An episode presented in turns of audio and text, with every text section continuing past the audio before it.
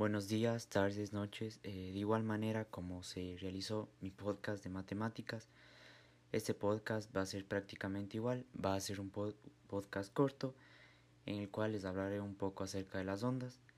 Nuevamente me presento, mi nombre es Francisco y vamos a empezar con las ondas. El concepto técnico de las ondas eh, en sí es que las ondas son movimientos en un estado de la energía donde se desplaza con vibración o movimiento agitado.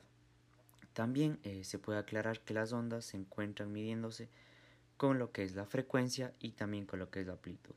En sí, las ondas son vibraciones o movimientos de cualquier tipo de manera que dan una reacción.